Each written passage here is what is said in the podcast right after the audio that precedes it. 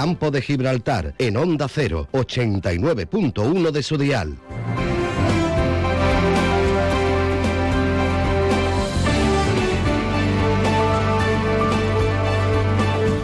20 minutos del mediodía, muy buenas tardes, bienvenidos como siempre, fieles a la cita y puntuales en nuestro más de uno campo de Gibraltar que comenzamos ya en este 28 de noviembre, día por cierto internacional del Mediterráneo, el, bar, el mar que nos baña y que acaba pues justo justo aquí, en la esquinita de, de nuestra comarca donde se encuentra con el Océano Atlántico.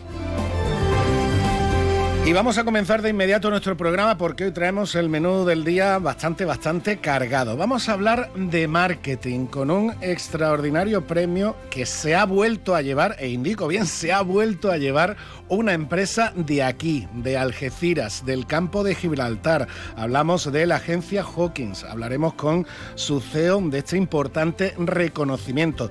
Hablaremos también, bueno, de lo más actual, que es el marketing digital y, y todo lo que nos va a explicar Iván a lo más a lo más antiguo, a la historia. ¿Por qué? Porque vamos a hablar de la historia de España, pero además focalizándola y centrándola aquí en el campo de Gibraltar eh, con el nuevo libro de Pepe Veneroso que se titula Guadarranque Julio de 711. Sí, la fecha del desembarco musulmán y de la batalla contra el reino visigodo que de toda la vida hemos dicho que sido la batalla de Guadalete, pues hay indicios importantes que señalan, y como señala el historiador Pepe Veneroso en su libro, que esa batalla del Guadalete no fue tal, fue en el Guadarranque. Lo hablaremos también a lo largo de nuestro programa. También hablaremos de Navidad y además con un detalle muy especial, la Navidad para los más mayores, de los centros de mayores de aquí de Algeciras, y hablaremos también de universidad y policía con el inspector Joaquín Llanos, al que tendremos en la segunda parte de nuestro programa. Todo eso y un poquito más y lo que surja también, como, como siempre decimos, en nuestro más de uno campo de Gibraltar, que arrancamos ya. Y lo hacemos como siempre, echándole un vistazo al cielo, nos vamos con la información meteorológica. Y ahora la previsión meteorológica, con el patrocinio de CEPSA. Información del tiempo que como siempre nos traen nuestros compañeros de la Agencia Estatal de Meteorología. Hoy con Laura Vila. Buenas tardes, Laura.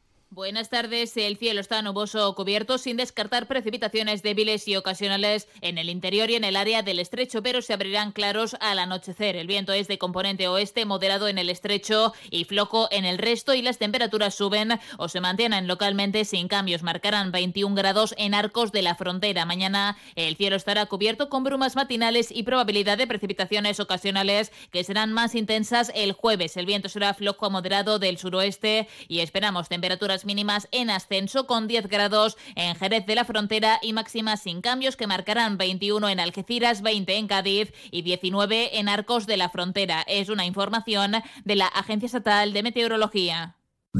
Comandante Fermín, en esta nave no queda nadie. Comandante Noah, claro, todos están en Toy Planet, con sus promociones de otra galaxia. ¡Vamos! Del 27 de noviembre al 3 de diciembre, un 30% de descuento en vales canjeables en grandes marcas. ¡Un 30%! Tiendas Toy Planet. La Navidad es la estrella de nuestro planeta. Juguetería Toy Planet. Estamos en el centro de tu ciudad, en Algeciras, La Línea, Los Barrios y Tarifa. Más de uno Campo de Gibraltar, en Onda 0, 89.1 de su dial. Y como siempre, sintonía de actualidad con la información de la jornada que nos avanza nuestro compañero Alberto Espinosa. Alberto, buenas tardes. Hola, don Salvador Puerto, buenas tardes. Bueno, cuéntame, ¿qué tenemos por ahí? tenemos topicazos van, topicazos vienen. ¿Llevas una rachita de tópicos? Sí, bueno, es que esto es inacabable. Eh, Álvarez se reúne hoy con David Cameron y confía en un acuerdo sobre Gibraltar, esto no lo ha dicho todavía nadie, lo antes posible pero tú escuchas ahora a Picardo y te dice que está ya hecho, escuchas a Álvarez, escuchas a, a Zapatero, iba a decir, a Pedro Sánchez, está hecho, está hecho, pero firmarlo ya, hombre. Bueno, nuevos protagonistas, incluido David Cameron, antiguo primer ministro. Bueno, que fue de hecho el. El que se arriesgó con el Brexit y la lióparda, sí. Sí, bueno. Eh, después, más eh, cosas novedosas. El Pleno de Diputación ha aprobado los presupuestos más sociales de toda la historia hasta el año que viene, pero el año que viene podrán ser los más sociales con más de 338 millones de euros. Te voy a sorprender. El PP dice que son los más sociales, la línea 100% ha dicho Juan Franco que se está cumpliendo el pacto, el PSOE, ex socio de gobierno de la línea 100%, dice que la línea es el más beneficiado y que se han quitado todos los planes de empleo. Eso lo ha dicho Ruiz Boy. El mismo día que se ha anunciado que hay un plan de empleo de Dipuforma. Como ves, todo son novedades y cosas. Le noto, le noto muy escéptico. Poca, poco. No, sobre todo porque me gusta mucho la originalidad de nuestros políticos. Bueno, Juan Franco sí ha valorado los presupuestos, ha dicho que la línea va a recibir. Algunos dicen 9 millones, él ha dicho 5, pero bueno, hay unas partidas ahí que van para otros gastos, pero por ejemplo la estación de autobuses y demás. Claro, que sea la línea 100% el más beneficiado, lo fue antes y lo va a ser, seguir siendo ahora, porque es el socio de gobierno del partido mayoritario. Bueno, habría que hacer cuentas para eso. Pero bueno, Antes y ahora, insisto. La plataforma social del campo de Gibraltar ha pedido una reunión a la presidenta de la Mancomunidad, Susana Pérez Custodio, y también, porque bueno, se oponen a la subida de las tasas que ya contamos, que estaba prevista en el anterior mandato, que se lleva a cabo en este, bueno. Pero también quieren pedir una reunión con los ocho alcaldes de la comarca, esto también es novedosa, para que el plan integral del campo de Gibraltar sea una realidad. Por lo visto no es, no es una realidad.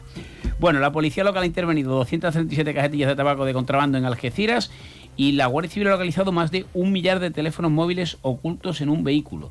Y por cierto, esta mañana hemos contado, Salva, eh, que la Guardia Civil ha detenido, data esto de agosto, de un vecino que en el municipio de Los Barrios estaba en un club de alterne, bueno, está ahí cada cual que, en fin, eh, que no le quisieron poner una copa porque no tenía dinero para pagar, se fue a su coche, cogió la escopeta y pegó dos disparos de, de los barrios no, de la línea.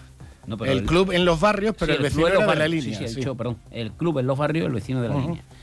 Bueno, afortunadamente no, no hirió a nadie, pero las cabezas... Y se, y se fue el tipo para su coche, cogió una escopeta, dio dos escopetazos y salió. Sí, señor. ¿Qué te parece? Pues, Bueno, demencial Una todo. una maravilla. demencial todo. Las cabezas están fatal, sí. Bueno, y en deportes, pues el Algeciras que hoy tiene jornada de descanso tras ese punto ante el Atlético de Madrid B y el domingo pues eh, ya se están preparando viajes y excursiones para comer una porrita antequerana, ¿no? Algo nos tomaremos por allí. Y la balona que va a mm, también hacer, bueno, pues casi casi borrón y cuenta nueva, ¿no? Tras dos derrotas eh, consecutivas, antes de ir también a la provincia de Málaga, nada menos que al palo. Buenos espetitos de sardina. en el. Y en baloncesto, pues nada, Miki Ortega que vuelve a- con su equipo al trabajo buscando enderezar el rumbo de una vez por todas. Muchas gracias, Alberto. Venga, hasta luego. Y nosotros vamos de inmediato con nuestro invitado, que lo tenemos eh, ya por ahí. Después le daremos una vueltecita a los, a los escaparates. Pero vamos de inmediato, como digo, con nuestro invitado, porque tenemos que felicitarnos de contar en el campo de Gibraltar con una agencia de publicidad que se consagra como líder en el desarrollo de apps, de aplicaciones virtuales de realidad virtual y programática. De hecho, la agencia Hawkins ha, se ha, ha renovado estos premios que nos va a comentar Iván Fernández. Iván, buenas tardes.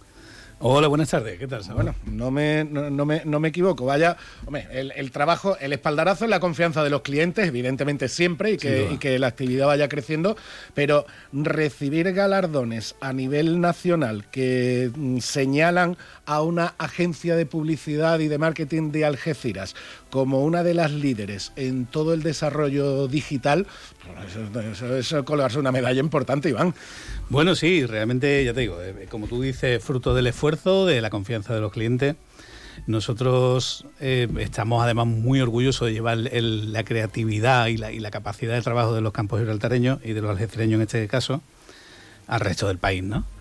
Y el camino, pues bueno, eh, o sea, no hay nada mejor que llevarlo mediante las nuevas tecnologías y que encima te lo reconozcan certámenes nacionales, ¿no? como, como Agripina. Mejor agencia en desarrollo programático por este certamen Agripina. Exacto.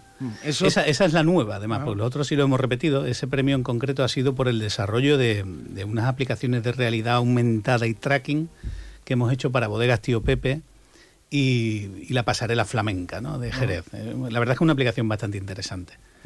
Y en esto quiero decir, en estos premios Agripina compite- compiten agencias de toda España, pero mega agencias con no sé cuántas personas trabajando, etcétera. Es decir, estás, mm, comp- y estáis compitiendo contra auténticos transatlánticos del sector, duda. ¿no? Sí, sí, sí. Bueno, además, de hecho, lo comentábamos, de, la- de las agencias que nos ganaban, eran agencias que tenían 150, 160 empleados. Eh, Hawking es una agencia con mucha calidad, pero somos 22, o sea que- tampoco podemos em, em, competir, digamos, tú a tú en número de personas, pero sí en capacidad y creatividad. Bueno, 15 años ya de trayectoria de, Hawkins. Mm, hace 15 años algunos te diría que estabas loco. Casi nada. Bueno, imagínate, en plena crisis. En plena, es la, Hawkins se montó en la crisis de 2008. O sea que. Sí, perfecto. También te digo una cosa, eso era bueno porque de 2008 era muy difícil ir, hacia abajo. O sea, si vamos, teníamos que ir hacia arriba, sí o sí pero contabas, contabas con el local y poco más, ¿no? Y, además el local de, transformar, que los más veteranos del lugar lo recordarán, aquella taberna de Hawkins de, uno de los locales señeros de los 80 en, Algeciras, convertirlo en tu oficina, en el eh. espacio y en decir, vamos a trabajar en marketing, ¿no? Sí, exacto. Bueno, sí, sí que es cierto que nosotros teníamos un poco más de experiencia, o sea, veníamos de antes y de una agencia más grande y la teníamos en Madrid y sí que es cierto que en 2008, aprovechando un poco la crisis, dijimos, vamos a volver a nuestra tierra y vamos a vender desde nuestra tierra eh, la creatividad algecireña, ¿no? O sea, desde Algeciras, no, no, no estando siempre en Madrid o en Sevilla, sino demostrar que desde aquí se puede hacer, ¿no? Que cuesta un poquito más, o sea, te garantizo que cuesta un poquito más. Pero bueno, hay que intentarlo. Bueno, cuesta un poquito más, pero entiendo también que con el avance de las tecnologías, entiendo, y, aparte, eso, lo que os habéis, lo que habéis trabajado y la confianza que os habéis ganado de la gente. Acabas de decir, tío Pepe, vaya marca. No, no, no, es, no, es, moco de pavo, hablando, hablando mal y pronto. Pero eh, también eh, el trabajar ahora desde Algeciras con lo que ha avanzado la tecnología no era trabajar hace 15 años. No, que va, que va. Bueno, otro mundo totalmente. Y además, precisamente, de hecho, el, el segundo premio que es por, por aplicaciones de realidad aumentada es un premio internacional. Y nos lo dan por una aplicación que hemos hecho para el mayor fabricante de chimeneas de Europa, chimeneas de pellets, de estas que se ponen en casa, ¿no? Eso antiguamente era impensable que nosotros llegásemos a ese cliente desde el campo de libertad, vamos, impensable o cuanto menos muy, muy difícil, ¿no? Y hoy en día, pues tú presentas dos aplicaciones, al final uno la ve, oye, qué chula, te ve un, señor de Murcia, un señor de Guadalajara, otro de Cataluña, y, va, y vas pudiendo hacer negocio por el resto del país o, incluso te diría de Europa, ¿no? porque hacemos muchas cositas. Iván, la creatividad tiene que estar y se tiene que mantener. La tecnología, entiendo, es lo que os obliga a, un aprendizaje constante, porque ahora, y lo comentábamos el otro día con representantes de CEPSA, que ya están eh, aplicando inteligencia artificial en, la gestión de sus parques eh, industriales, todo el tema de, la inteligencia artificial es una, bomba que, está estallando y que está evolucionando por días, ¿no? Totalmente, además, de hecho, nosotros cuando empezamos en el digo que intentamos en Hawking estar un poco a la vanguardia en este campo, ¿no? no solo en el marketing y comunicación, sino todo lo que es el marketing tecnológico. De hecho, desde hace unos años ya nuestra agencia pasó de llamarse los creativos de Hawking a Hawking Text Marketing, ¿no? porque es a lo que nos dedicamos. ¿no? Y la inteligencia artificial, que es algo que todo el mundo sabe que ya está revolucionando el mundo, ya, hoy en día, pero en muy poco tiempo va a cambiar brutalmente el cómo interactuamos el resto de la sociedad. De hecho, nosotros desarrollamos inteligencia artificial para terceras empresas, aquí en la Plaza Alta, que también le llama mucho la atención a la gente. O sea, tenemos inteligencia artificial propia. O sea, pues ya cualquier algecireño, cualquier visitante de Algeciras, que baje desde la calle ancha hacia la Plaza Alta y ve allí en, aquella esquinita eh, Hawkins, no sé, pues que ahí sepan que hay una agencia de publicidad que ha recibido tres premios nacionales por lo bien que hacen el marketing y sobre todo por su, por su, bueno, por el dominio que tienen con toda la tecnología actual. Eh, Iván, eh, para mantener esa, para manteneros actualizados, formación constante, formación continua, incorporaciones nuevas, ¿cómo lo haces? Nuestro principio siempre es evaluación, evolución. O sea, evaluación continua, evolución continua. Medimos, oye, ¿cómo va? Esto va creciendo, esto va por esta dirección. Evidentemente, el, ¿sabes cuál es el problema que, nos encontramos nosotros que estamos intentando estar en, la línea del abismo? Es que no hay formación para los que estamos en la línea, porque estamos siempre eh, probando todo lo nuevo que sale, ¿no? Todo, estamos, somos testers de muchas aplicaciones que, que ni siquiera salen a mercado, ¿no? Entonces no tenemos formación, lo que sí evidentemente cada uno del equipo se está eh, especializando o está especializado en distintas áreas y ese es el que va haciendo que permee el conocimiento por toda la agencia. ¿no? Bueno, y ya para antes de irnos, mm, me lo has comentado antes fuera de antena y lo voy a comentar ahora. Mm, ahora mismo estáis catalogados en el top 10 nacional, estáis entre las 10 mejores agencias de España. La novena en concreto. Estamos en la novena, la novena, sí. Oh, bueno, vamos, no, hay, no hay detrás vuestras agencias que le gustaría estar el noveno también. pues la verdad que me parece un exitazo tremendo de una empresa algecireña con gente de aquí, de, de- de la tierra, con gente del campo de Gibraltar y que estáis dentro de ese top 10 nacional, demostrando, como tú dices, que aquí en esta tierra se puede trabajar también y se puede trabajar muy bien. Sin duda. Y sin duda este tipo de premios lo, os, lo, os lo reconoce. Iván Fernández, muchísimas gracias por estar con nosotros y enhorabuena a todo el equipo de Hawkins. ¿eh? Gracias a ti. Gracias. Y nosotros seguimos adelante y como digo, de lo más actual, de, la inteligencia artificial, de lo digital, nos vamos ahora a la historia. Antes, un repasito por los escaparates. Más de uno Campo de Gibraltar en Onda 0, 89.1 de su dial. Viva la magia de la Navidad en Sosoto Grande Spa en Golf Resort. Celebre Nochebuena con nuestra gastronomía andaluza y reciba el Año Nuevo en Cortijo Santa María, con un exclusivo menú a cuatro manos creado por el estrella Michelin Nicolás Isnar y nuestro chef Leandro Caballero. Reúnase con los suyos, saboree más de 40 cócteles de autor y disfrute de la música en vivo. Celebre las Navidades con estilo. Reserve su experiencia en nuestros restaurantes en www.so-sotogrande.com. Estoy pensando en comprarme un Peugeot 3008. Pues no hay mucho que pensar. Decídete ya por un Peugeot 3008 y siente la emoción de conducir la tecnología y el diseño más avanzados. Consíguelo este mes con unas condiciones exclusivas y además entrega inmediata. Estamos en Peugeot Bahía Móvil, en carretera Cádiz a Málaga, kilómetro 1108, 11205, Algeciras. Ha sido un buen día, así que pides una pizza, metes la caja en el contenedor azul y su cartón se transforma en algo nuevo, como una caja de galletas de alguien que ha tenido un buen día, y recicla la caja y su cartón se transforma en algo nuevo, como una caja de galletas. Cuando reciclas, formas parte de un mundo que no deja de girar. Recicla más, mejor, siempre. Argisa, Mancomunidad del Campo de Gibraltar y Ecoembes. Ven a Baires, tenemos un comedor más amplio y moderno para que puedas disfrutar más de tu comida de empresa.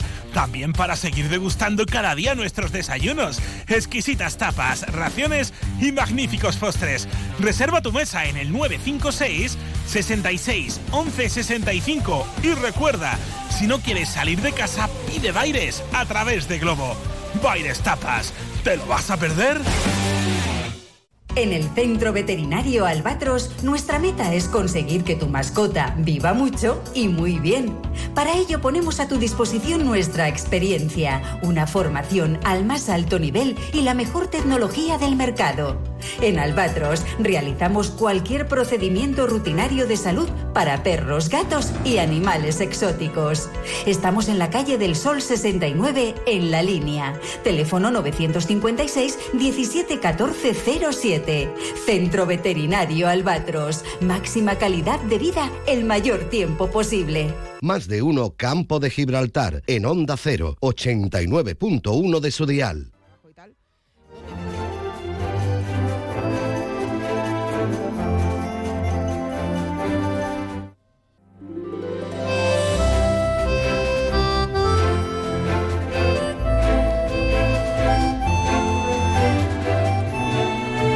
Seguimos en nuestro más de uno, Campo de Gibraltar, y como decía al inicio del programa, hablamos de historia. Además de un punto de, la historia de, España y de la historia de la península ibérica fundamental en aquellos inicios de la Edad Media con eh, los comienzos de la invasión musulmana, donde nuestra zona, nuestra tierra, tuvo un especial protagonismo porque evidentemente fue la, la- la puerta de, de entrada a esa, a esa invasión.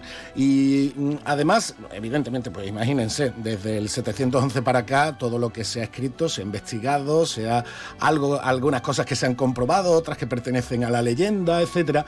Pues dentro de todo ello eh, tenemos un eh, magnífico trabajo realizado por un historiador de de aquí de nuestra zona, al que ya tenemos en nuestro estudio. Pepe Veneroso, buenas tardes. Hola, buenas tardes. Eh, Guadarranque 711, así se llama este, este último trabajo. Exactamente, Guadarranque 711, bueno, julio de 711, eh, la batalla que cambió la historia de España. Porque, y vamos precisamente con eso, porque lo más rompedor, podríamos decir, de, tu trabajo es que aquella, nunca mejor dicho, aquella histórica batalla del Guadalete que, que se dice que fue el primer y decisivo encuentro entre las tropas musulmanas y las tropas visigodas de, de, don Rodrigo, tú no la ubicas en el Guadalete y además muestras con, indicios verdaderamente interesantes que no es el Guadalete, que los historiadores después se, se, confundieron de río, que fue en el Guadarranque. Para mí fue en el Guadarranque y vamos, este el libro que, que comentas pues es parte sustancial de una tesis doctoral que defendí el pasado 8 de marzo eh, el título es una revisión de, la entrada de los grupos árabo-bereberes en la península ibérica. En, 711, eh, la batalla de Guadarranque eh, y sus consecuencias inmediatas. Bueno, en esta, en, esta investigación, pues entre otras cosas, como tú bien dices, pues intento demostrar que la batalla fue en las inmediaciones del río Guadarranque. Eh, me baso fundamentalmente en cuestiones filológicas, porque hago un estudio pormenorizado de toda la, toponimia de la zona y yo me detengo en, alguna, en algunos topónimos que, para mí no habían sido, digamos, identificados correctamente, porque uno de los problemas que hemos tenido a lo largo de los años en, la investigación de, esta, de este acontecimiento ha sido que, ha sido tratado por, por investigadores bastante renombrado, pero eh, que no conocían la zona nuestra. Entonces eso para mí es fundamental. Claro. Eh, conocer el, escenario donde tuvieron lugar los hechos. Luego hay otras razones, ¿no? Hay razones táctico-militares, y en fin, hay una serie de, de digamos, de, sobre todo de premisas de salida de lo que es el planteamiento de la invasión, lo que es el planteamiento de la batalla, que, que no se corresponde con lo que a lo largo de, de, de los siglos se ha ido transmitiendo.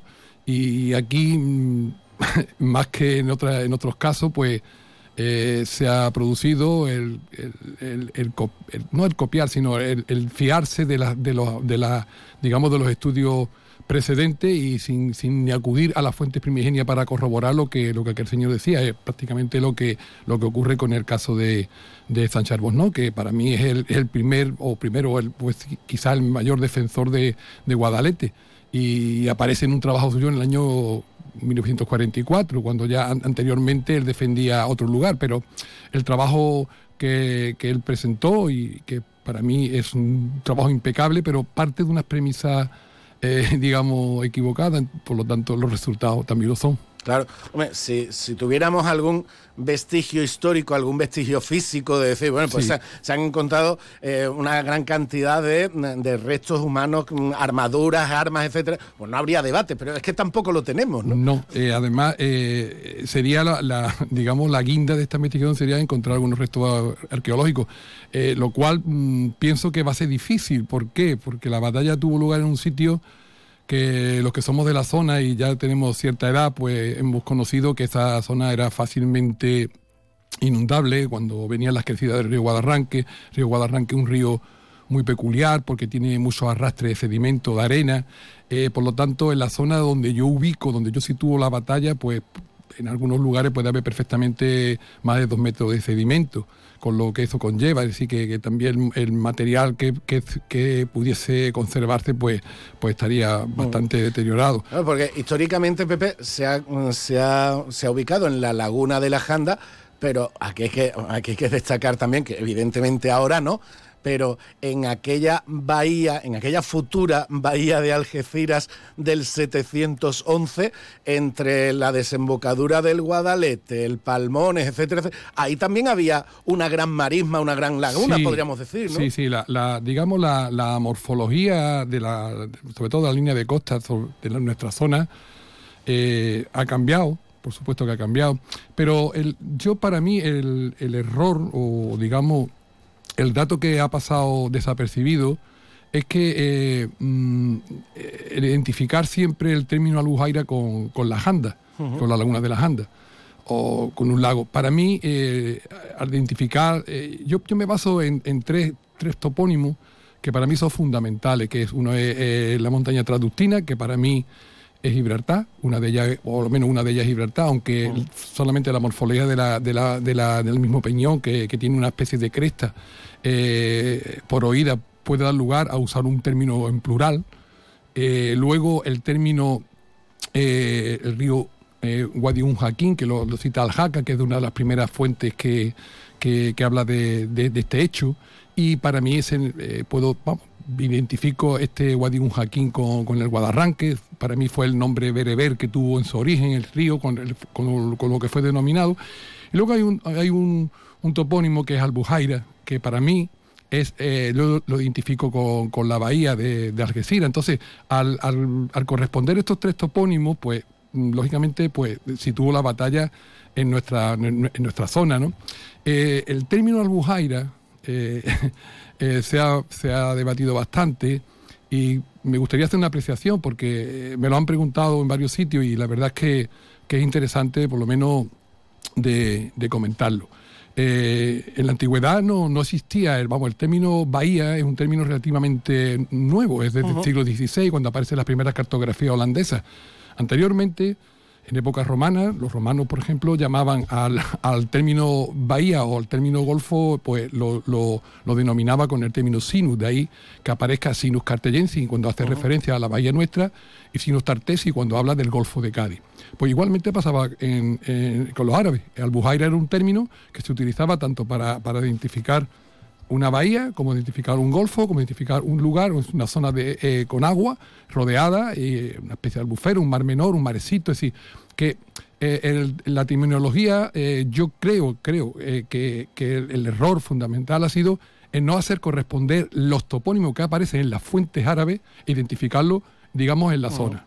Y de ahí yo creo que, emana el primer error. Uh -huh. Luego hay otros errores, bueno, otra, otra, otras mí, apreciaciones. A, a, mí hay una, a mí hay una razón que, que yo es la que me, me, me, casi casi me termina de convencer de, de, de, de tu teoría, que es por lógica aplastante y, y, y también por, por, una cuestión de logística militar. Exactamente. Como, como, tú decías, los musulmanes que desembarcan no vienen con caballos, no vienen con caballería. Entonces, a la hora de enfrentarse a un ejército que sí tenía caballería como, como el, o algo de caballería como el visigodo, ¿para qué andar, andar, recordamos, andar 70 kilómetros hasta la Janda en, en julio? julio. En julio. Lo, lo, lógico sería decir, bueno, pues que vengan, aquí estamos, que vengan que los esperamos. Claro. Decir, ¿Para qué andar? Y además no, ni, no por autovía, ni por no, la calzada romana que quedase, claro. con, ¿para qué andar 70 kilómetros en pleno verano hasta encontrarte al ejército en, eh, enemigo en julio? No tiene sentido. No, y además eh, los dos sitios que más, eh, digamos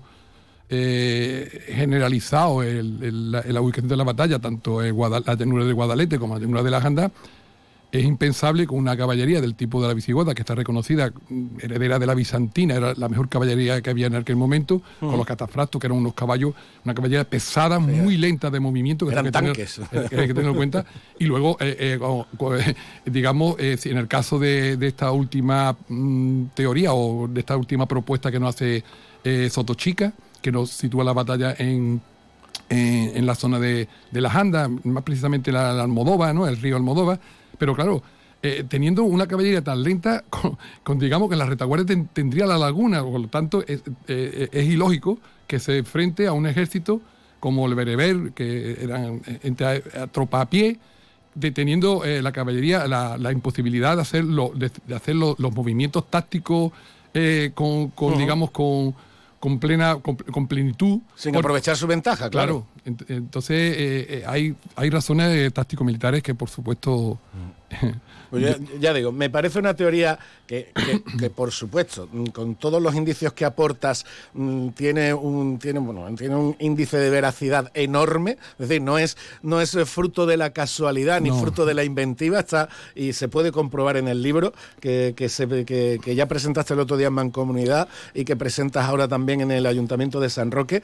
Eh, tiene muchos visos de, veracidad, por lo menos para hacer dudar, para hacer pensar que, esa batalla de Guadalete pudiera ser el Guadarranque. Pepe, desgraciadamente nos quedamos sin tiempo, pero como me parece tan apasionante el tema y además del libro, eh, no solo te centras en la batalla, sino también en esos primeros momentos, en esos primeros años de la entrada de los musulmanes en la península, que es un hecho histórico fundamental para la historia de, para la historia de España, eh, templazo, utilizando ese término también muy medieval, Pepe, templazo para dentro de unas semanas y nos sigues comentando detalles de nuestra historia, ¿de acuerdo? Muy bien. Pues, pues muchísimas gracias y enhorabuena por el trabajo. ¿eh? Muchísimas gracias a vosotros, gracias. Más de uno Campo de Gibraltar en Onda 0, 89.1 de su dial. Todos aquellos que ya conducen el número uno se sienten únicos, especiales. Y ahora, para que más gente pueda sentir esa increíble sensación, Hyundai pone a tu disposición el Tucson con unas condiciones inmejorables. No esperes más y disfruta ya de la increíble sensación de conducir el número uno en ventas.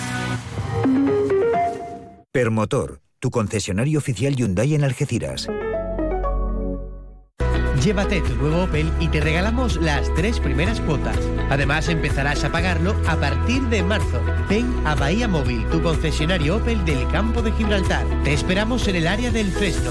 A7, salida 1115B, Los Barrios. Estás en tu habitación, te bebes un refresco mientras suena tu canción favorita, reciclas la lata en la bolsa amarilla y se convierte en unos auriculares de alguien que escucha música con un refresco en su habitación. Recicla la lata y se convierte en unos auriculares de alguien que escucha Cuando reciclas, formas parte de un mundo que no deja de girar. Recicla más, mejor, siempre. Argisa, Mancomunidad del Campo de Gibraltar y Ecoembes. Más de uno Campo de Gibraltar en Onda 0, 89.1 de su dial.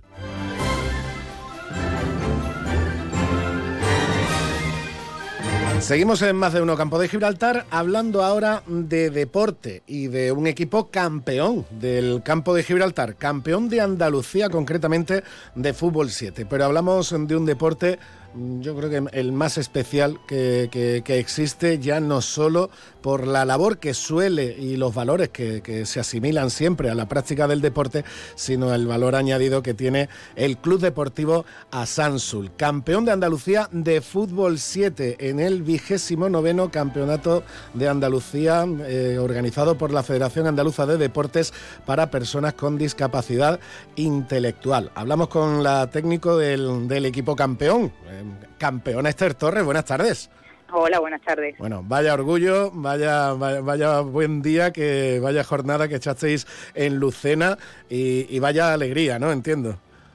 Sí, la verdad es que sí, porque se nos estaba resistiendo, se nos estaba resistiendo sobre todo en el, tema del fútbol, pero, pero bueno, este, este campeonato ha sido genial, los, los deportistas mm, han disfrutado, han jugado súper bien eh, ha habido mucho compañerismo, no ha habido nada de tensión en, ni en las gradas ni en los banquillos como ha ocurrido en otras ocasiones pero mm, todo genial, no, no ha habido faltas, no muy, muy bien, muy bien. Estoy, la verdad, que muy orgullosa de, de todos los, integrantes, tanto de, del equipo campeón como del otro equipo que, quedó cuarto de Andalucía. Eh, lo comentaba al, principio, Esther, la práctica del deporte y además el deporte en equipo eh, lleva consigo diferentes valores muy importantes para, para cada persona. Pero cuando encima hablamos de personas con discapacidad intelectual, con todo lo que ello supone eh, el sentirse parte de un grupo, el sentirse parte de un equipo, ese esfuerzo diario, esa disciplina también, son valores mm, fundamentales, ¿no? Sí, porque date cuenta que, que los hacen crecer como personas, eh, los, los aúna todavía más, el compañerismo que existe es increíble. Eh, cuando uno no puede, el otro está, venga, vamos, no, no pasa nada, eh, siga adelante. Mm, te digo, compañerismo, esfuerzo, sacrificio, es que lo tienen todo, ellos lo tienen todo.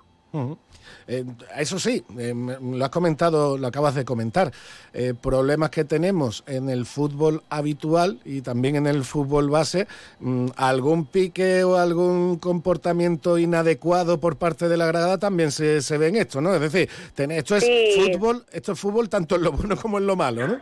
Sí, eso es lo, eso es lo que menos, la parte que menos me gusta de, del fútbol porque sí que es cierto que, aquí no se suelen vivir este tipo de, situaciones, porque la verdad que las gradas, las gradas se portan súper bien, pero siempre hay alguno que increpa y tal. Pero hemos, hemos vivido un par de un par de campeonatos en los que bueno, el tema de, tanto del arbitraje como el comportamiento de, de algunos jugadores, pues, e incluso algún técnico ha dejado un poco que desear pero pero no pero no ha llegado a más como está llegando últimamente en, los campeonatos que, que vemos escuchamos escuchamos a diario. Y que y que vaya menos porque al final al final el objetivo no no eh, el, el éxito deportivo pues le gusta a todo el mundo pero el objetivo es la, la integración y que estas personas con discapacidad intelectual tengan una actividad más que como tú dices le haga realizarse también como persona y ser felices en definitiva Totalmente. Lo que pasa es, la cosa es que, por ejemplo, el, aquí en, en el deporte en el deporte adaptado, el deporte adaptado se divide en tres tipos de modalidades. Una modalidad que es modalidad de competición, en la cual las reglas son iguales que en el fútbol reglado o en atletismo reglado, todo igual, ¿sabes? Después tenemos el fútbol adaptado, que ahí pues a lo mejor los partidos de, de fútbol 7 son de 20 minutos cada periodo, pues estos se reducen a 14, ¿vale? No hay fueras de juego, no hay las reglas van cambiando y después hay otro otra modalidad que es la modalidad de habilidades. Pues aquí es que mm, tenemos para que todas las personas con discapacidad intelectual, sean más buenas o menos buenas, puedan practicar el deporte y puedan competir, que muchos de ellos es su ilusión. Claro. Porque ya aparte, aparte de ir a competir, pues hacen amigos de otras localidades, de otras provincias y no sabe lo que disfrutan. Sin duda, sin duda.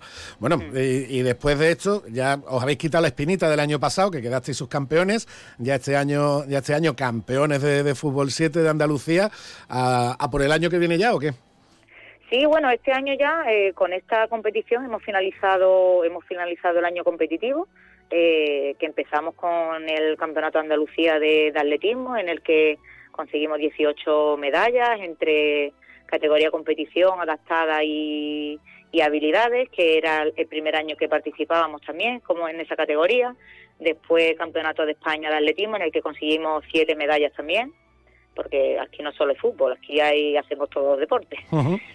Continuamos con campeonato de fútbol sala, en el cual quedamos cuartos en categoría competición, cuarto en categoría adaptada y primero en categoría habilidades. Seguimos con campeonato de España de fútbol sala, en el que mantuvimos categoría, que, es complicado, puesto que el nivel que hay en España de fútbol sala es bastante, bastante elevado.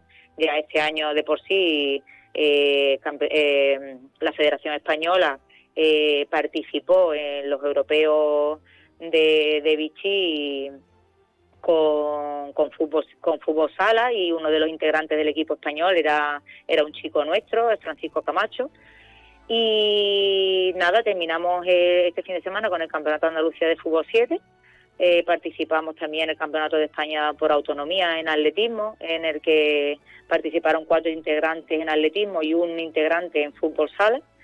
Y esto, esto es lo que se refiere a categoría competición. Ahora, a primero, el 16 y 17 de diciembre, participaremos en una concentración que se realizará en Sierra Nevada, eh, una concentración de, atletismo en la que en la cual pues irán los 16 mejores deportistas, 8 mujeres, 8 hombres de toda Andalucía, en la que yo yo como seleccionadora, yo soy seleccionadora de, de la Federación Andaluza, entonces pues Mm, en este en este vamos en esta concentración participarán dos chicos y dos chicas de, de nuestros clubes. Y con eso se cerrará la temporada la temporada de 2023 que no es poco, que no, es, poco. que no es poco. Y pues ya pues nada, planteando y buscando a ver si sale algún patrocinador para, para el año que viene, para la temporada 2024, que, que se avecina con algunos cambios. Pues dicho queda. Y además, ahí lo dejamos sobre la mesa, la búsqueda del patrocinador para el Club Deportivo Asansul, que aparte del fin que es, pues mira, campeón de Andalucía, es decir, que, que suena en toda Andalucía como campeón de fútbol 7 en, su categoría. Enhorabuena, A, que los tengo por aquí apuntados, a Manuela, a Moisés, a Cristian, a David, a Fran, a Antonio, a Belal y a Blas, el equipo campeón. Enhorabuena, por, por supuesto, también al Club Deportivo 1970, que quedaron cuarto en su categoría y por supuesto a Javier Mengoz, a tu compañero Javier y a ti Esther, enhorabuena por el trabajazo que hacéis y por este éxito deportivo que también hay que celebrarlo, ¿eh? Pues muchísimas gracias a ustedes por darnos visibilidad también a este colectivo que para muchos son invisibles en el tema deportivo.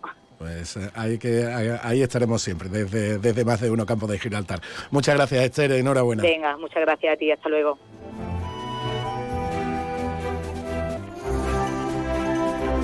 Sin duda, mérito enorme el de, el de Esther, el de Javier, el de los técnicos y el de los miembros de este equipo campeón. Una de la tarde, noticias con Onda Cero. Físicamente, ¿no? Eso resulta indiscutible. Es la una de la tarde, mediodía en Canarias.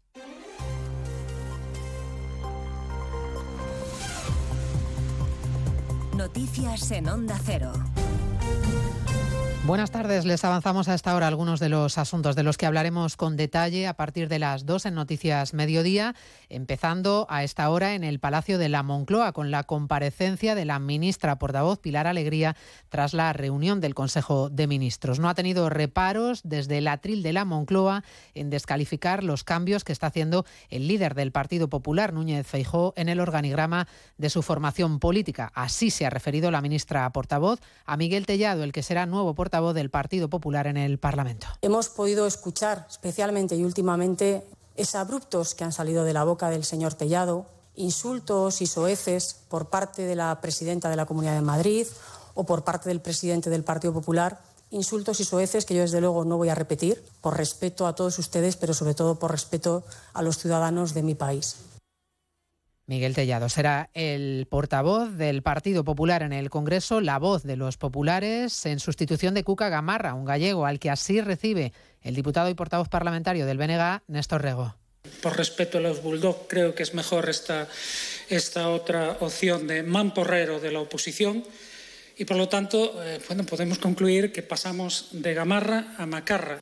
Este es el nivel, así está el ambiente a horas de la sesión solemne de apertura de la quinta legislatura en la que el Partido Popular se prepara para hacer oposición. Cambios en Génova que son competencia de Núñez Feijó como líder de la formación y que apoya, lo ha hecho en más de uno esta mañana, Juan Manuel Moreno, el presidente de Andalucía. Yo le respeto sus decisiones es él el líder, es él el cabeza de cartel, es el que suda la camiseta y por tanto a él le corresponde tomar esas decisiones. Y desde luego yo estoy convencido que lo hará con un criterio, como siempre lo hace, ¿no? de generosidad y de equilibrio territorial, pero pensando en, el proyecto, que es lo que tiene que hacer. Aquí no estamos para contentar a los varones. El líder del gobierno andaluz, muy satisfecho con el acuerdo por Doñana que firmó ayer con la vicepresidenta y ministra de Transición Ecológica, Teresa Rivera, que también se ha felicitado por ello esta mañana en más de uno. No ha pasado por alto el momento elegido por la presidenta de la Comunidad de Madrid, Isabel Díaz Ayuso, para anunciar recurso ante el Supremo por el plan hidrológico del Tajo. Es llamativo que esto lo haga público ella ayer coincidiendo con, con, esa, con ese acuerdo con el señor Moreno Bonilla. Eh, y lo segundo es que los motivos que alega son mm, curiosos. ¿no? Yo creo que nunca jamás había invertido tanto en el Tajo para garantizar la buena calidad del agua y la buena calidad de los ecosistemas fluviales. Las autoridades de Gaza, controlada por Hamas, han anunciado la reapertura de la unidad de diálisis en el hospital de Al-Shifa. Recibirá pacientes este mismo martes tras la ofensiva de Israel a las instalaciones. Buena noticia, en medio de la prórroga de dos días del alto el fuego en Gaza se aborda la situación en la reunión de los ministros de Exteriores de la OTAN, en la que participa también el titular español José Manuel Álvarez. Álvarez aborda esta tarde otro frente abierto. Tiene reunión con su homólogo británico David Cameron, una cita con la que confía cerrar el acuerdo sobre el encaje de Gibraltar tras el Brexit. Corresponsal en Bruselas, Jacobo de Regoyos. El primer contacto entre Cameron y Álvarez ha sido por teléfono, el segundo se pretende que sea en un cara a cara en esta reunión de ministros de Exteriores Exteriores de la OTAN aquí en Bruselas, en el cuartel general de la Alianza. En unos minutos entrará José Manuel Álvarez, el ministro de Exteriores español, a esta reunión y nos dará más información cuando hable con los periodistas que le estamos esperando aquí a la entrada de esta ministerial atlántica. Ya sabemos en cualquier caso que España quiere que este acuerdo de Gibraltar quede firmado mañana mismo. Contrariamente a lo que piensan, la mitad de las personas sin hogar en España tienen empleo, un empleo precario, contrariamente a lo que piensan los españoles. Es uno de los datos más destacados del último informe de Cruz Roja sobre la discriminación y vulnerabilidad social de aquellos que carecen de un hogar. Belén Gómez del Pino. Casi la mitad de quienes cada día viven y duermen en la calle tienen trabajo y el 22% de jornada completa. La pérdida en la calidad del empleo ha hecho que este deje de ser un mecanismo de inclusión social, explica María del Mar Pajeo, presidenta de Cruz Roja Española. Una situación normalizada que evidencia que entre la vida de muchas de las personas que hoy carecen de hogar y la nuestra, hubo un momento en que no existieron grandes diferencias. La mitad de las personas sin hogar nacieron en España y aunque el sinhogarismo afecta sobre todo a hombres, cada vez hay más mujeres viviendo en la calle. Ocho de cada diez han sufrido discriminación y hay un 18% de afectados que tienen menos de 30 años. Sinhogarismo es precisamente una de las novedades que incorpora la versión digital actualizada del Diccionario de la Lengua. La Real Academia se sigue adaptando a los nuevos tiempos y hoy ha presentado las palabras incorporadas, por ejemplo, machirulo, chunda chunda, perreo o crack. A esta hora en Valencia, ceremonia de entrega de los premios Rey Jaime I, que preside el rey Felipe VI, Amparo Sánchez. Buenas tardes. La Fundación Premios Rey Jaime I reconoce cada año la singularidad, el rigor y la vocación de trabajo de investigadoras e investigadores. Este año, tres hombres y tres mujeres han recibido estos galardones por sus trabajos de manos del rey Felipe VI. El premio al emprendedor Alfonso Jiménez, presidente de la empresa palentina Cascajares, ha destacado en nombre de los premiados que todos trabajan por crear un mundo mejor y ser cabeza tractora para crear emprendedores. El rey que hace entrega ahora mismo de los galardones, Jaume I, y que anoche entregó el premio Cerecedo a Carlos Alsina. Se lo contamos todo a partir de las 2, como siempre, en una nueva edición de Noticias Mediodía. María Hernández, a las 2, Noticias Mediodía.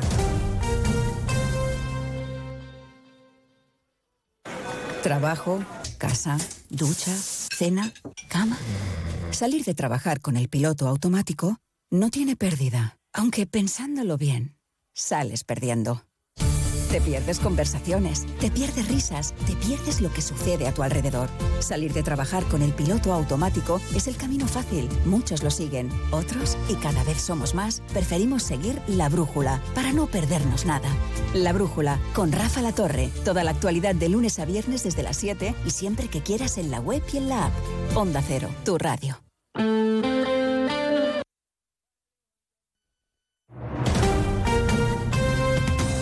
Andalucía, Onda Cero.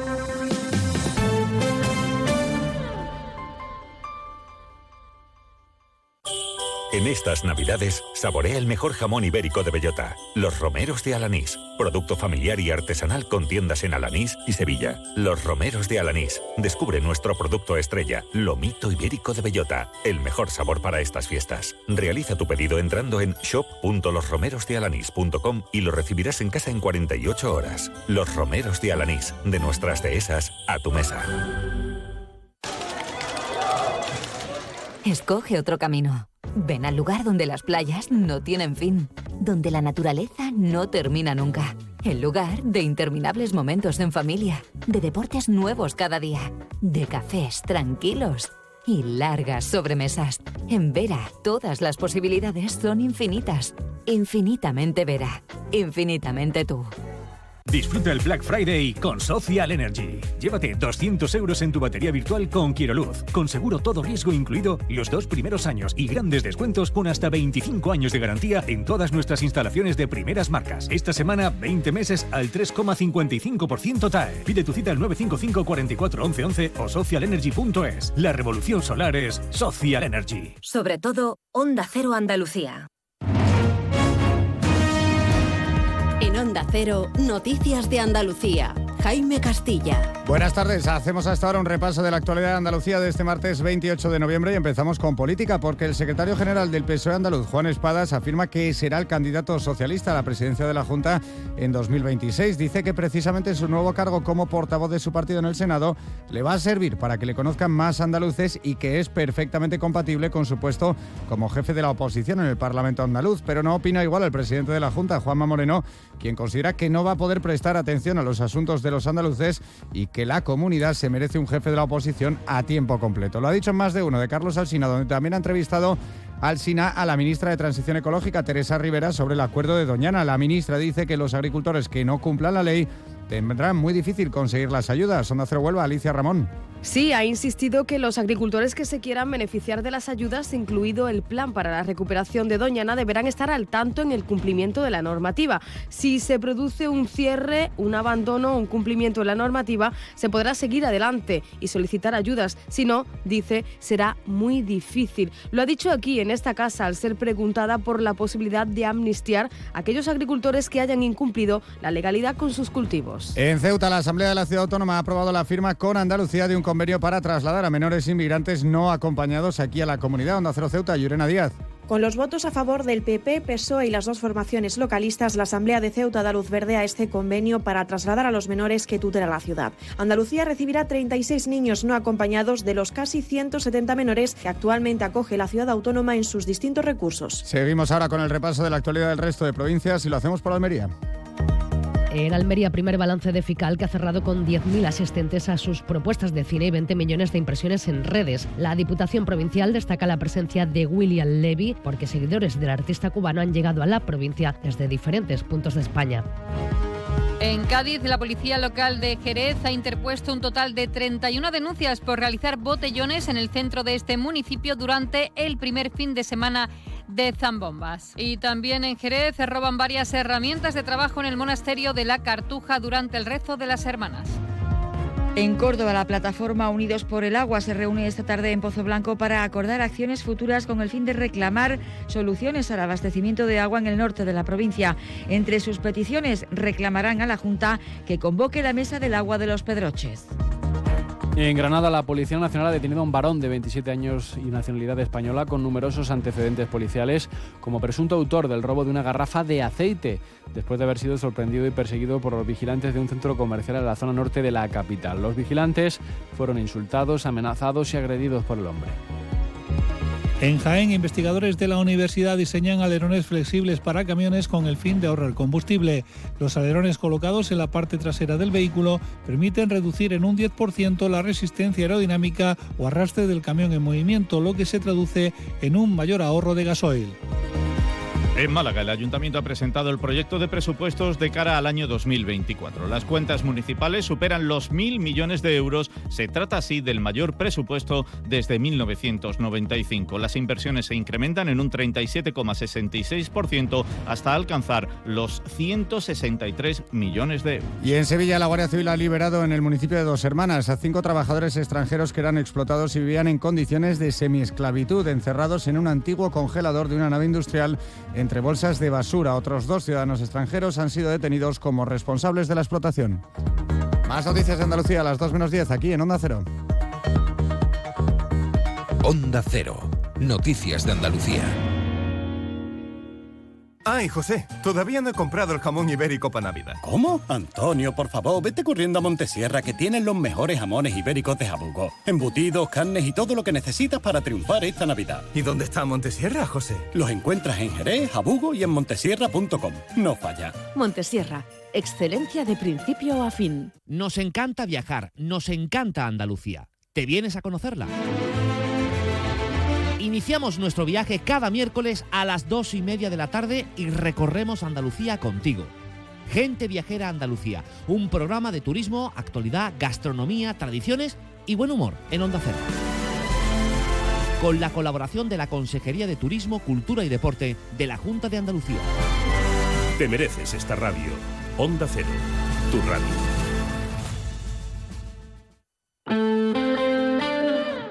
Más de uno Campo de Gibraltar en Onda 0, 89.1 de su dial. Centro Comercial Bahía Plaza. Siente el cine a lo grande. butacas VIPs, sonido envolvente, pantallas únicas. Odeon Experience en Bahía Plaza. Suena bien, ¿verdad? En Bahía Plaza ponemos la tecnología a tu alcance con el cine del futuro. Vívelo, siéntelo. Estamos en el polígono de Palmones. Cine a lo grande. En Enotienda El Decantador preparamos cajas personalizadas para que esta Navidad solo usted decida cuánto quiere gastar en su regalo de empresa. Marcas como la despensa de Palacio, chocolates Amatler, turrones Albert Adrià, productos gourmet de Rosa La Fuente, La Chinata o El Ronqueo, entre otras, harán de su regalo un mundo de sensaciones, tanto para empresas como para particulares. Enotienda El Decantador, calle Sáenz Laguna 19, Algeciras. Búsquenos en redes sociales o en el 856 22 22 25. En diciembre abrimos todos los días. Le esperamos. A ver, ¿qué estás haciendo? Para, para, para. Préstame atención que tengo una subvención para tu empresa. Sin pagos ni papeleos. Hasta 12.000 euros para ti. Llámanos al 956-662-942 o entra en ayudas2023.com. Llevamos más de 3 millones de euros tramitados. Date prisa, que los fondos son limitados. Recuerda, ayudas2023.com. Agencia Hawkins. Más de uno Campo de Gibraltar en Onda 0, 89.1 de su dial. Y aquí volvemos, tras ese repaso a la actualidad de España y de Andalucía, y comenzamos, como decía al inicio del programa, esta segunda parte con la visita del inspector jefe Joaquín Llanos, psicólogo y miembro de la Red Nacional de Negociadores de la Policía Local, que va a ser el encargado de impartir la lección inaugural del, curso de la UNED del campo de Gibraltar. Una lección que lleva por título La comunicación como estrategia. Inspector jefe Joaquín Llanos, buenas tardes. Hola, buenas tardes a todos. Bueno, Joaquín, lo tengo que decir, es algecireño de adopción, que lleva ya varios años aquí en Algeciras, aunque es extremeño, ¿verdad? Totalmente, sí, de Badajoz. Llegué ya por el año 2005 destinado aquí como coordinador de servicio cuando aprobamos la posición de escala ejecutiva de Policía Nacional y desde entonces estoy aquí. Bueno, pues desde, 2015, desde 2005 podemos decir que eres un eh, ya has cumplido la mayoría de edad como algecireño. Ahí, ahí estamos, estrenándola. Bueno, eh, bueno, Joaquín, eh, la comunicación como estrategia, ¿cómo, cómo te, me consta que has, sido colaborador habitual también de, de la UNED y en este caso te han elegido para esta lección inaugural. Pues sí, así es. Llevo ya unos cuantos años colaborando con ellos, vamos, tanto mi persona como la Comisaría de Policía Nacional aquí en Algeciras. Y bueno, también tengo que decir que estudié psicología en la UNED cuando ya estuve aquí destinado, porque yo hice empresariales y no tiene nada que ver con psicología. Fue siempre una espinita que tenía clavada y pude estudiarlo a distancia gracias a la posibilidad que me dio estudiarla en la UNED. Y desde entonces pues colaboramos bastante y nos conocen personalmente y aparte pues para mí es un orgullo y un honor representar a la Policía Nacional en, en tan magnánimo acto como es la, pues eso, la inauguración del curso académico donde se van a imponer las becas de los alumnos de este año. Va a ser el próximo día 30, es decir, pasado mañana a las 7 de la tarde en el Salón de Actos de, la UNED en Algeciras, en, la Reconquista, ya como, ya sabemos. Eh, Joaquín, la comunicación como estrategia, pero no solo lo aborda desde el punto de vista policial, lo aborda, lo aborda desde el punto de vista general, ¿no? Así es. Yo creo que es una herramienta que, que es común y que es universal y vale, y vale para y se puede utilizar en todas las facetas y para todas las profesiones. ¿no? Y yo creo que es fundamental tener una buena comunicación y por medio de ella intentar llegar a un buen consenso sin necesidad de llegar a la crispación o llegar a, a otro procedimiento como puede ser judicial, porque nos podemos quedar en la negociación a nivel pues eso, laboral o personal, sin necesidad de llegar a una escalada de la violencia, ¿no? Una, una intensidad emocional. Mm. Y lo que se pretende con la comunicación, pues al final es bajar la intensidad y llegar a un, común, a un acuerdo común y un consenso. estamos hablando de ámbito policial, del que vamos a hablar ahora mismo, evidentemente, pero también ámbito familiar, ámbito laboral, con el vecino, en vez de hacer una escalada de tensión, rebajar la tensión y llegar a un, a un acuerdo, ¿no? Que, que, calme las aguas, podríamos decir, ¿no? Totalmente, eso vale para todo. Que muchas veces piensa que la gente, eh, que la Policía Nacional utiliza una estrategia, sobre todo en este caso estamos hablando de los negociadores, eh, que son la fórmula de la Coca-Cola, ¿no? Que, que, son mágicas, ni mucho menos, son estrategias que, están dentro de, de, la comunicación, como la escucha activa, la asertividad, la contención verbal, y que funciona. De verdad, cuando estás en crisis con una persona y te das cuenta que utilizando toda esta serie de técnicas puede llegar a minorar la, la intensidad emocional, eh, sobre todo cuando están en crisis, y están agresivos y lo llevas a una faceta más racional donde se pueda entablar una comunicación, la verdad es que es sorprendente los resultados que al final sostienen que al final redundan en una buena resolución del conflicto. ¿Hasta con la pareja funciona también? Totalmente. Cuando te griten, tú no grites, porque si no se va a aumentar la escalada. Baja la voz y te dice, ya estás con los trucos. tiene, que, ser complicado. Automáticamente desciende ¿eh? la intensidad. Bueno, Joaquín, eh, miembro de la Red Nacional de Negociadores de la Policía Nacional. Mm, y aquí yo estoy seguro, seguro que voy a entrar en un terreno en el que, como siempre, el cine, la televisión, las películas, las series nos confunden. Eso del papel de el negociador de la policía, que lo vemos siempre en, muchas películas, ¿es tan así o, no tiene nada que ver? No, no, para nada. El mundo del celuloide, vale, yo entiendo que le dé sus resultados, pero a nivel eh, del día a día, la actividad policial no tiene nada que ver con esa figura tan operativa y tan estupenda y que todo lo hace y que se convierte en un hombre orquesta que al final es el que negocia, el que convence y el que interviene y detiene a los autores del que, que, va con un chaleco y un chaleco y se sube por un balcón y se nada para nada al revés. Nosotros somos parte de un engranaje de una maquinaria que se activa cuando hay un incidente crítico que puede ser un atrincherado un atraco un secuestro o bien un sujeto que está con una crisis suicida en curso. Entonces, en ese momento se activa un protocolo donde entran a formar parte muchos actores de la Policía Nacional.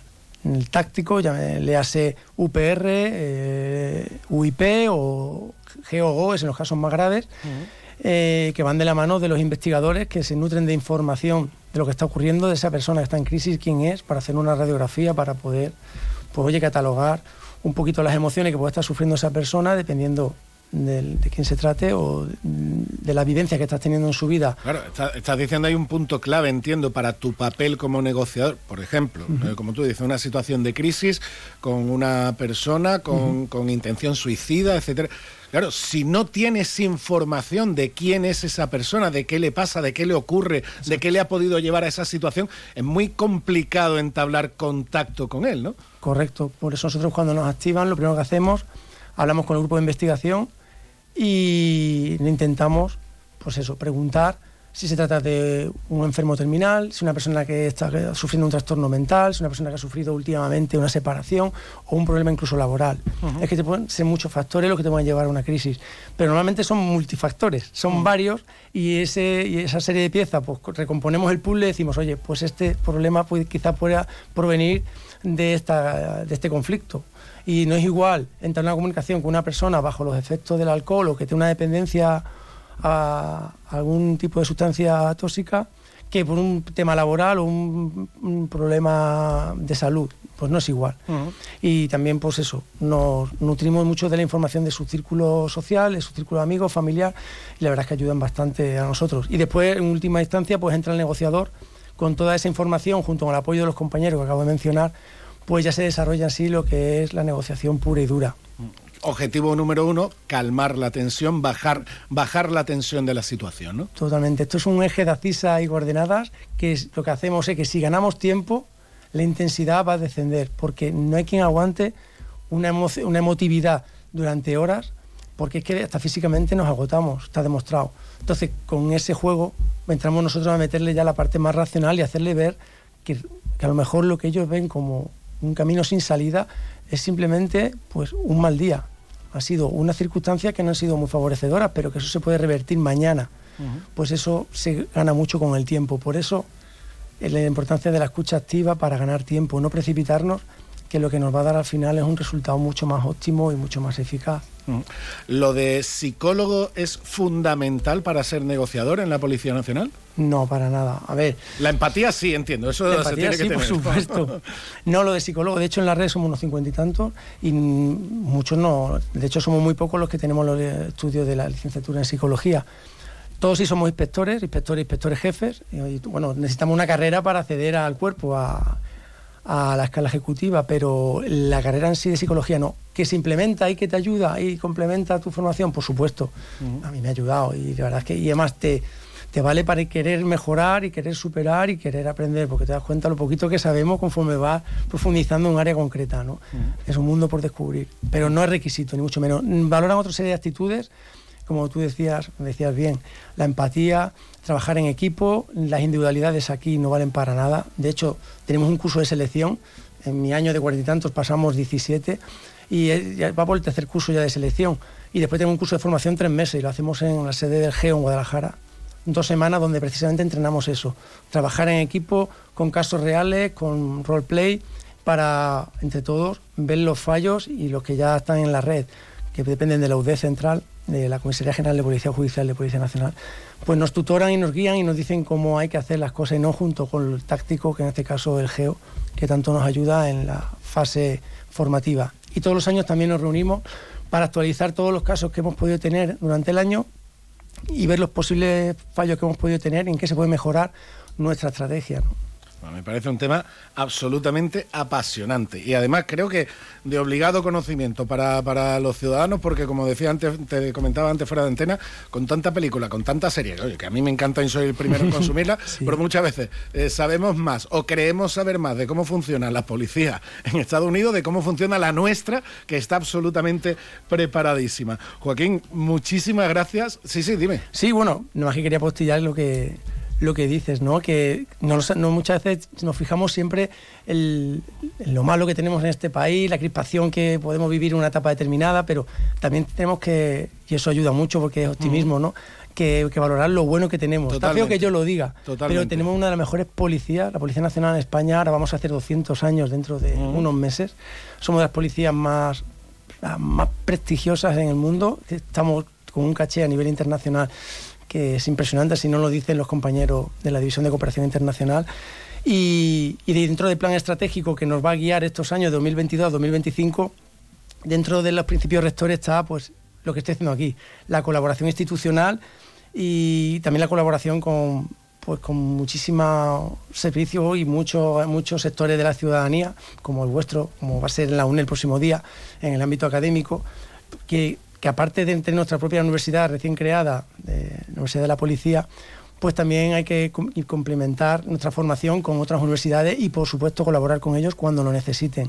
Eso nos, nos dice un principio estratégico, nuestro plan estratégico, nuestro principio rector y por lo tanto tenemos que mm. cumplirlo y así estamos haciendo. Pues aprovechando la confianza que ya hemos cogido, Joaquín, te cito para próximamente hablar de más aspectos, ya digo, interesantes del funcionamiento de nuestra Policía Nacional y también, ¿por qué no?, pues eh, dar respuesta a esos chicos o chicas que también están aspirando, que tienen intención y que quieren eh, vestir, de, vestir con ese uniforme que cumple ya 200 años. Joaquín, muchísimas gracias por estar con nosotros y que vaya todo genial pasado mañana en la UNED. ¿eh? Pues muchísimas gracias. Un abrazo a todos. Más de uno Campo de Gibraltar en Onda 0, 89.1 de su dial. ¿Menú del día o compartimos un par de raciones? Menú del día, que tengo hambre. Uf, es que una buena ración de calamares, ojo, ¿eh? En un lugar para todos siempre tienes donde elegir. Y en la gama eléctrica Citroën Made in Spain también. Desde 22.900 euros con punto de carga incluido. Puertas abiertas hasta el 25 de noviembre. Condiciones en citroen.es. Estamos en Opel Vallamóvil, en el área del Fresno, Zal, A7, salida 1115B, Los Barrios. Luis, comemos en un asiático que a mí me encanta. Uy, que va, que me miran sospechosamente. Y un hindú, que yo llevo tiempo antojado. Es que a mí eso me sienta muy malamente. Mira, pues vamos a ir a uno de aquí de toda la vida que nos pone nuestra copita de canasta. A ver, empezar por ahí, con canasta donde tú quieras. En eso siempre estamos de acuerdo. Canasta. No, ni nada. Disfruta con un consumo responsable. Ven a Baires, tenemos un comedor más amplio y moderno para que puedas disfrutar más de tu comida de empresa. También para seguir degustando cada día nuestros desayunos, exquisitas tapas, raciones y magníficos postres. Reserva tu mesa en el 956 66 11 65 y recuerda, si no quieres salir de casa, pide Baires a través de Globo. Baires Tapas, ¿te lo vas a perder?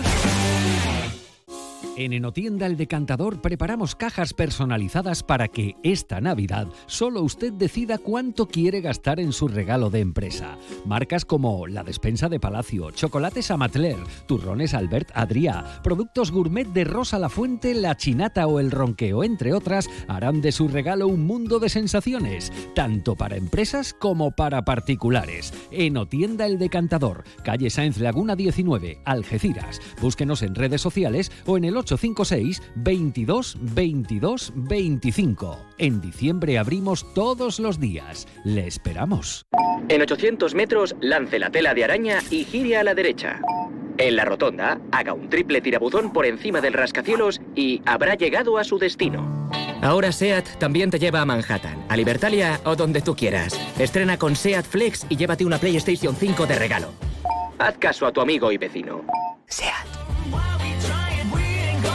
Consulte condiciones en SEAT Turial, Carretera Nacional 340, kilómetro 108, Los Pinos, Algeciras. Más de uno Campo de Gibraltar, en Onda 0, 89.1 de su dial.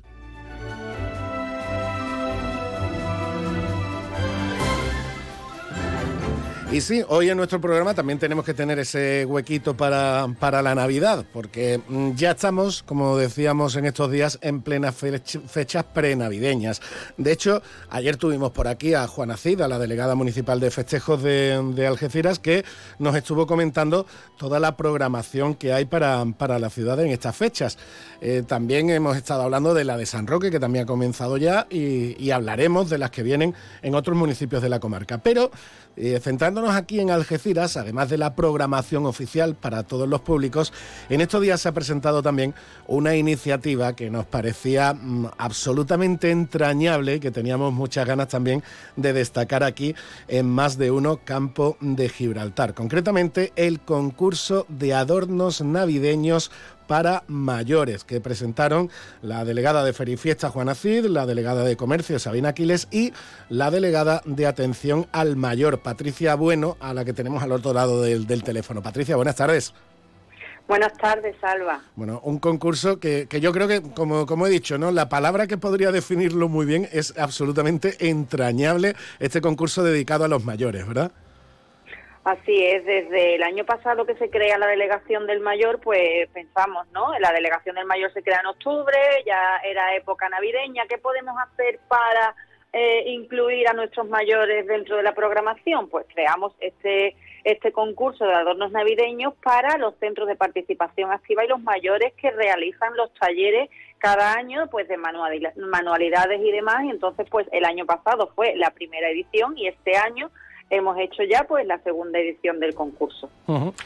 Talleres que además le vienen genial a, los mayores para eh, talleres de manualidades para seguir ejercitando tanto la movilidad de, las manos como también la, la- la capacidad cerebral de, de seguir trabajando, de seguir activos, que es algo fundamental en, en esa, en esas edades, pero con el que también, Patricia, se recupera una tradición de toda la vida y muy antigua, porque yo recuerdo, bueno, y en casa de mis padres todavía tenemos antiguos adornos navideños que hoy se compran en cualquier sitio, pero antiguamente muchos adornos se hacían de forma artesana en las casas, ¿verdad?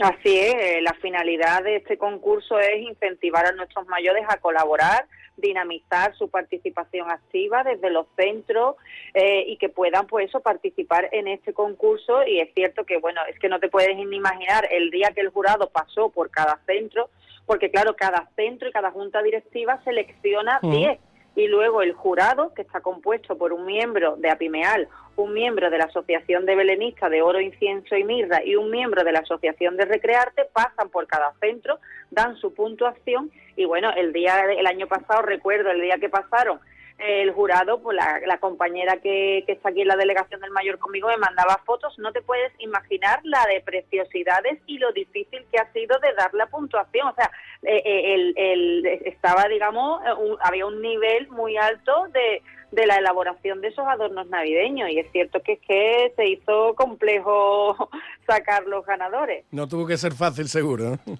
No, no fue nada fácil. bueno, eh, a Pimeal colaborando también en la iniciativa, como tú dices, eh, también Recrearte, eh, también en Belenistas. En definitiva, todo sea por seguir haciendo ese trabajo tan necesario con los mayores de, los centros que tenemos en Algeciras. Así es, el principal objetivo de este concurso es fomentar el espíritu navideño en nuestros mayores, dándole ese protagonismo que tanto se merecen en estas fechas tan señaladas. Tengo que decir que desde la delegación del mayor y este equipo de gobierno trabaja los 365 días del año por ellos, pero es verdad que en Navidad pues redoblamos los esfuerzos y lo que queremos es, pues, como bien te he dicho antes, Salva, hacerlos protagonistas eh, eh, en nuestro ayuntamiento, en nuestras Navidades y en nuestro día a día. Pues por, eso, por eso te decía al principio que teníamos ganas de destacar esta iniciativa porque nos parece absolutamente preciosa por todos los motivos, por el fin y por los destinatarios también de, esta iniciativa en unas fechas tan señaladas. Esta es la segunda edición y que haya muchas, muchas más. Patricia Bueno, delegada de Atención al Mayor de Algeciras, muchísimas gracias por estar con nosotros y enhorabuena a la delegación por esta iniciativa. ¿eh? Muchísimas gracias a vosotros por hacernos posible que os podamos contar las cositas que hacemos desde nuestro ayuntamiento con tanto cariño para ellos. Más de uno Campo de Gibraltar en Onda 0, 89.1 de su dial. Y con esta magnífica iniciativa nos quedamos. Mañana volvemos con más noticias, con más temas, como siempre aquí en Más de Uno, Campo de Gibraltar. Le dejamos con el informativo y Alberto Espinosa y Lewis Capaldi y su Someone You Love. Hasta mañana.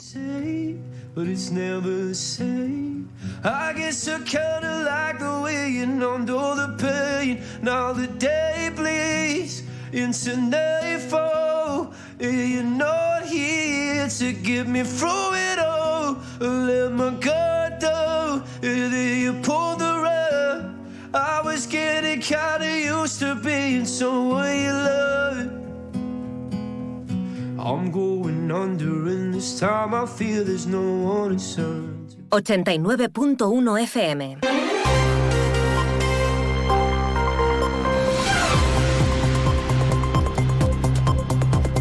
Noticias del campo de Gibraltar en Onda Cero Algeciras con Alberto Espinosa. Muy buenas tardes, señoras y señores. Tiempo para conocer la información del campo de Gibraltar en este martes 28 de noviembre de 2023. El ministro de Asuntos Exteriores, Unión Europea y Cooperación, José Manuel Álvarez, se reúne hoy con su homólogo británico David Cameron para abordar el acuerdo entre la Unión Europea y el Reino Unido sobre Gibraltar, que confía en que se cierre pronto. Trabajadores de remolcadores y amarradores perdón, del puerto de Algeciras reclaman soluciones ante la inseguridad laboral que están viviendo. Cuentan con el respaldo del sindicato coordinadora de CGT, SAME y de comisiones obreras. Reacciones a la aprobación del presupuesto de Diputación Provincial para 2024, más de 338 millones. Ruiz Boix dice que elimina los eh, planes de empleo. Juan Franco valora positivamente las aportaciones para la línea de la Concepción, entre ellas más de un millón de euros para formación en el empleo. La plataforma social del campo de Gibraltar ha pedido una reunión a la presidenta de la Mancomunidad de Municipios, Susana Pérez Custodio, para abordar la subida del recibo de la basura. También va a pedir un encuentro con los ocho alcaldes de la comarca para llevar a cabo un análisis y seguimiento del Plan Especial Campo de Gibraltar. Noticias que desarrollamos hasta las 2 menos 10 de la tarde, como siempre aquí en la sintonía de Onda Cero. Ese tramo lo alcanzaremos escuchando a los futbolistas del Algeciras, valorando el punto ante el Atlético de Madrid B, preparando ya la visita antequera, hoy jornada de descanso, pero reconociendo que no estuvieron bien.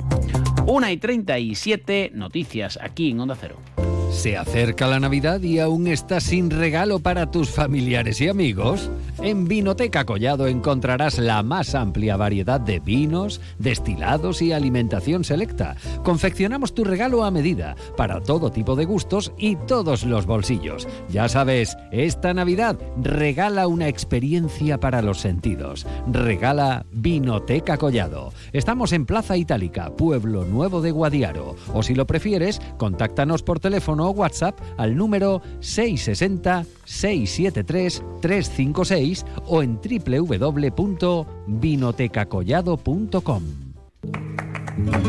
Restaurante Cuenca en Jimena recién nombrado Medalla de Oro de la provincia de Cádiz.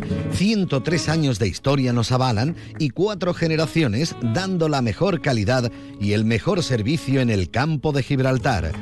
Ven y prueba nuestras carnes maduradas en elaboración propia y nuestras especialidades en setas de la zona, amplia carta de vinos y exquisitos postres. Disponemos de varios salones y una amplia terraza de verano con unas magníficas vistas. Restaurante Cuenca en Jimena.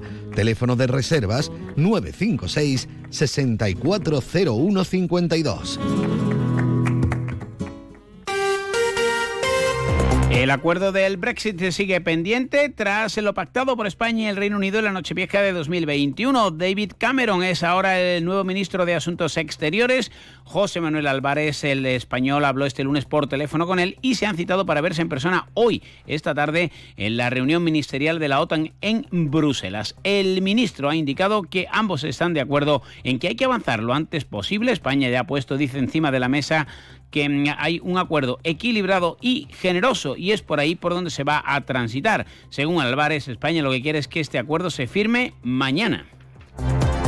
Cambiamos de asunto. Los representantes sindicales de la Coordinadora de Trabajadores de los Puertos Andaluces, de las empresas que prestan el servicio de remolque y amarre en Algeciras, Tarifa, Campamento y La Línea, se han reunido para abordar y proponer soluciones a un problema que afecta profundamente al colectivo de trabajadores. En este caso, las cada vez dicen más deterioradas eh, materias de seguridad y salud laboral. Es eh, por ello que piden soluciones. Juan Carlos Muñiz, CGT que quieren la profesionalización del servicio en la bahía de Algeciras. Igual que en otros puertos, es un tercero quien recibe las peticiones de las terminales, los clientes finales.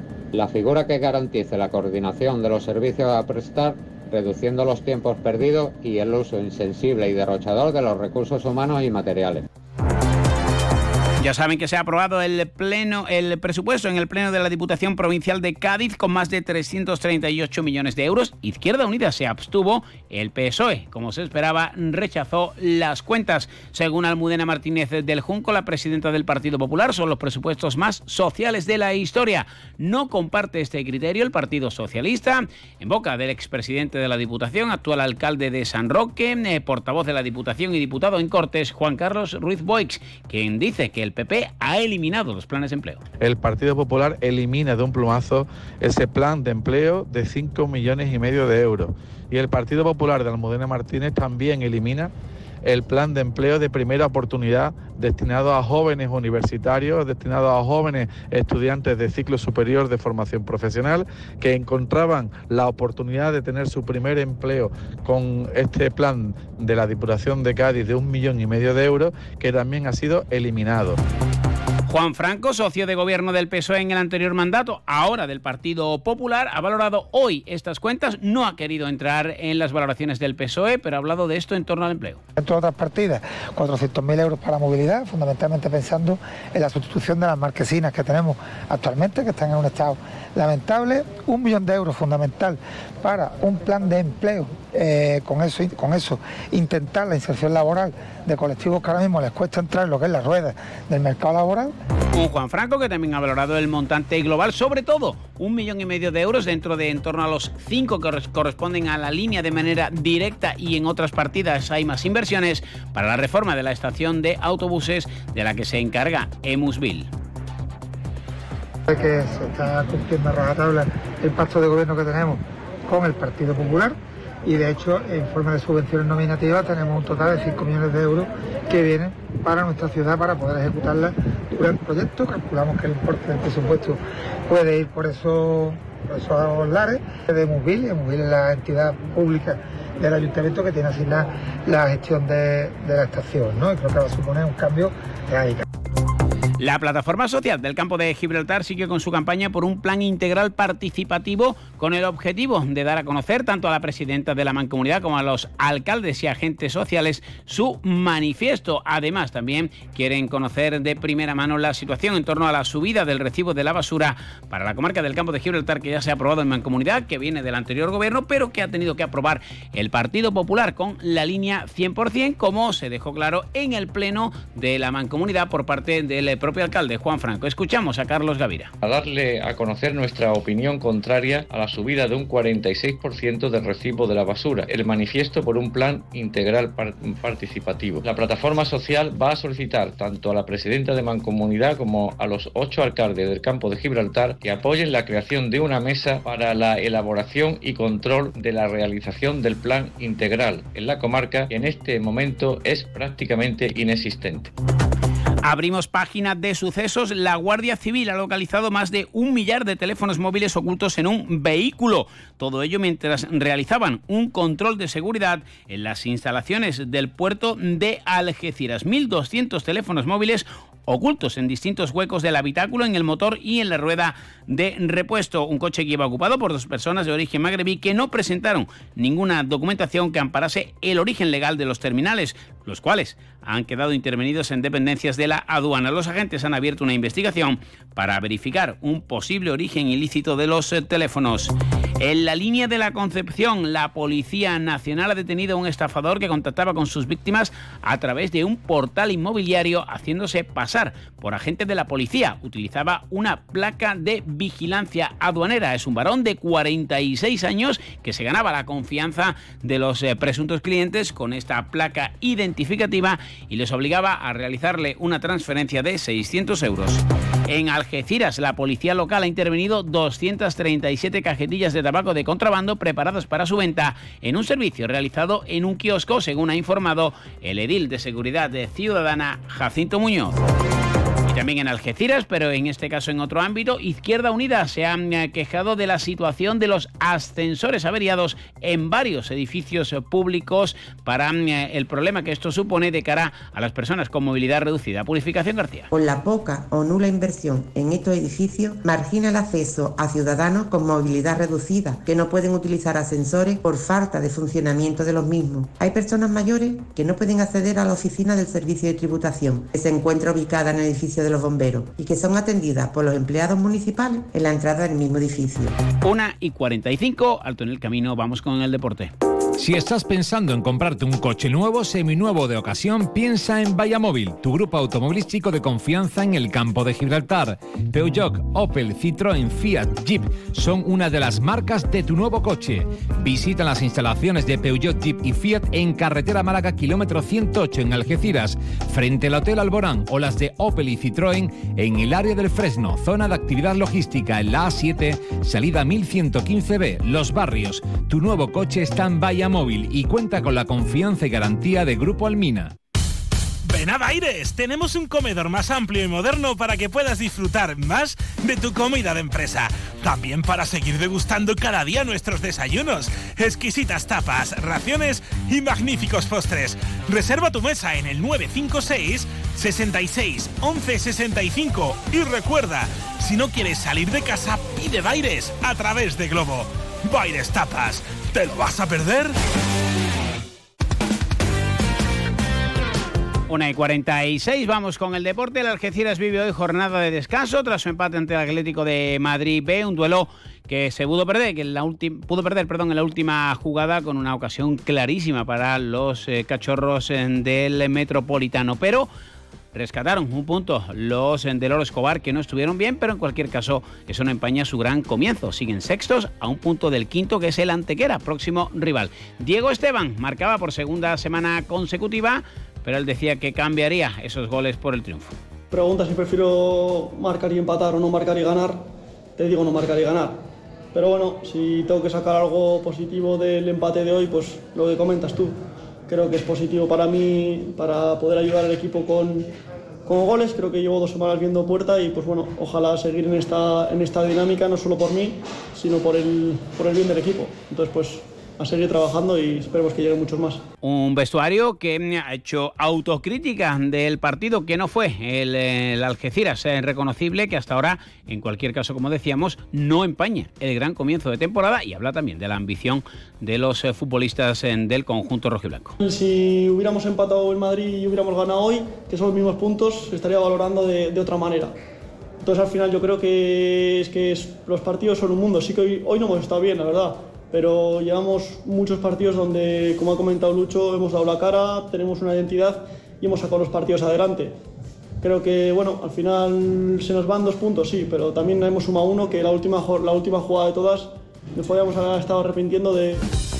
Un Diego Esteban que eh, empieza en la banda, pero que últimamente también se vuelca al centro. Él dice que le da igual donde juegue, aunque hay bastante corriente en la que piensan que el futbolista de La Rioja rinde más, incluso por dentro. Ahora mismo, por ejemplo, el otro día marqué gol por fuera, hoy marcado gol por dentro. Es que, o sea, ahora me están saliendo las cosas. Entonces, yo con jugar, pues es que no te, te mentías y no te diría eso. Entonces, a seguir ayudando al equipo donde, donde, me, lo, donde me lo pidan y a seguir creciendo. ¿Listo, no? Gracias. Pues se marchaba Diego Esteban, como han escuchado, también comparecía el portero Lucho Fernández, que estaba cuajando una gran temporada. En el segundo gol pudo hacer algo más. Lo reconocía el propio portero cafetero, el colombiano.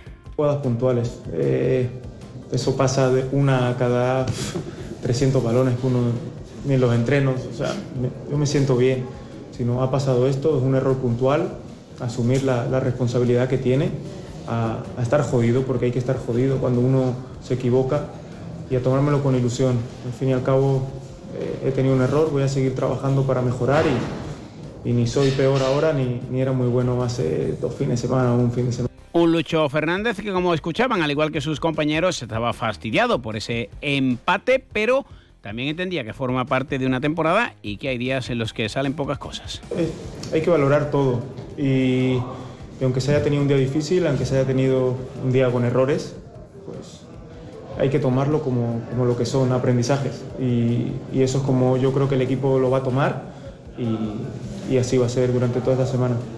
No hay que volverse loco, hay que corregir lo que, lo que bueno, hoy no hemos hecho bien pero sin volvernos locos, somos el mismo que hace que, ganó allí en, el Di Stéfano. Y es que para Lucho Fernández, para todos sus compañeros y para el entrenador hay que seguir trabajando. En Antequera, por cierto, ya estará Eric Montes. Creo que es un partido para aprender. Eh, sacamos un punto que, como siempre venimos diciendo, hay que celebrarlo. Eh, hay que ser autocríticos, no hemos jugado bien. Eh, esto no es el Algeciras que, hemos venido mostrando todos los partidos. Pues reflexiones y análisis de los futbolistas en rojo y blancos que mañana ya comenzarán a preparar el duelo ante los malacitanos. Llegamos así a las 2 menos 10, Noticias de Andalucía. Onda Cero Andalucía, sobre todo.